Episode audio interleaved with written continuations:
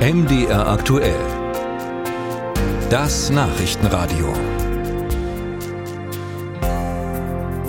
Mit dem russischen Angriffskrieg auf die Ukraine hat sich ja die deutsche Verteidigungspolitik grundlegend geändert. Das heißt äh, Zeitenwende im Jargon des Kanzlers und für den Truppenübungsplatz Schönewalder Holzdorf, der sowohl auf brandenburgischem wie auf sachsen-anhaltischem Gebiet liegt, hat das konkrete Folgen, denn da soll das israelische Verteidigungssystem Arrow 3 installiert werden und der gesamte Bundeswehrstandort deutlich erweitert. Was bedeutet das für die Region? Ist es eher Chance oder Risiko?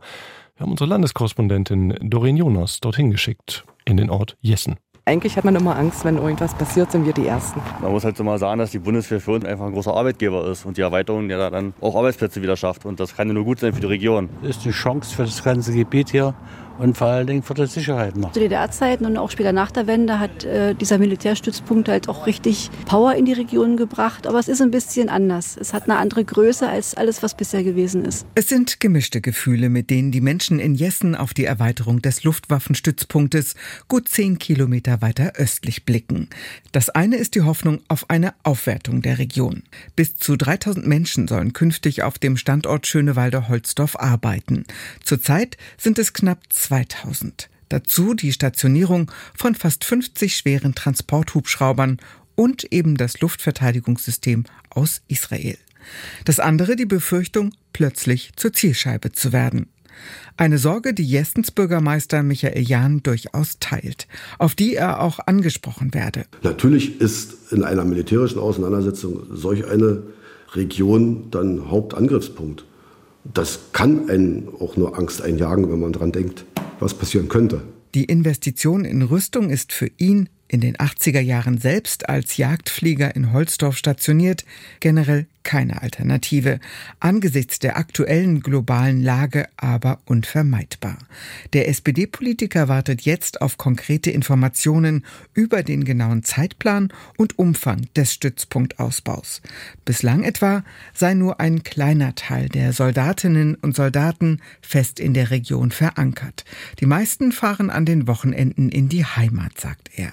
Ändere sich das? Dann müssen wir uns als Kommunen auch Gedanken machen, äh, wie wir dann äh, ringsherum auch die mehr Leute unterbringen können. Äh, das würde ja auch bedeuten, dass der Bevölkerungsrückgang durch die Alterung der Bevölkerung aufgefangen wird, was also dann auch positiv ist. Und wiederum mehr Wohnraum, eine bessere Verkehrsanbindung bis hin zu Kita- und Schulplätzen bedeuten würde. In den Ausbau der Infrastruktur sollen in den kommenden zehn Jahren rund 700 Millionen Euro investiert werden. Jessens Bürgermeister erwartet, dass dann auch die Kommunen eingebunden werden. Unterstützung soll es geben, so Sachsen-Anhalts Ministerpräsident Rainer Haseloff von der CDU. Er begrüße den Ausbau des Standortes ausdrücklich und kündigte an, dass die Verkehrsinfrastruktur ertüchtigt und sowohl an militärischen als auch an zivilen Bedürfnissen ausgerichtet werden soll.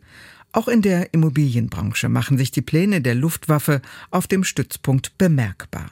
Bianca Renz vom Ortsverein Haus und Grund Wittenberg berichtet auch hier von einem geteilten Echo. Da sagen viele, das wird eindeutig zu einer Aufwertung der Immobilienpreise führen und auch zu einer Aufwertung der Grundstücke dort, gerade im Grenzbereich zwischen Sachsen-Anhalt und Brandenburg. Wir haben aber auch die anderen Eigentümer, die sagen, oh, wenn das jetzt bei uns stationiert wird, wie sieht es denn aus mit der Gefährdungslage? Sind wir jetzt potenziell gefährdeter als vorher? Da ist auch eine relativ große Unsicherheit zu spüren.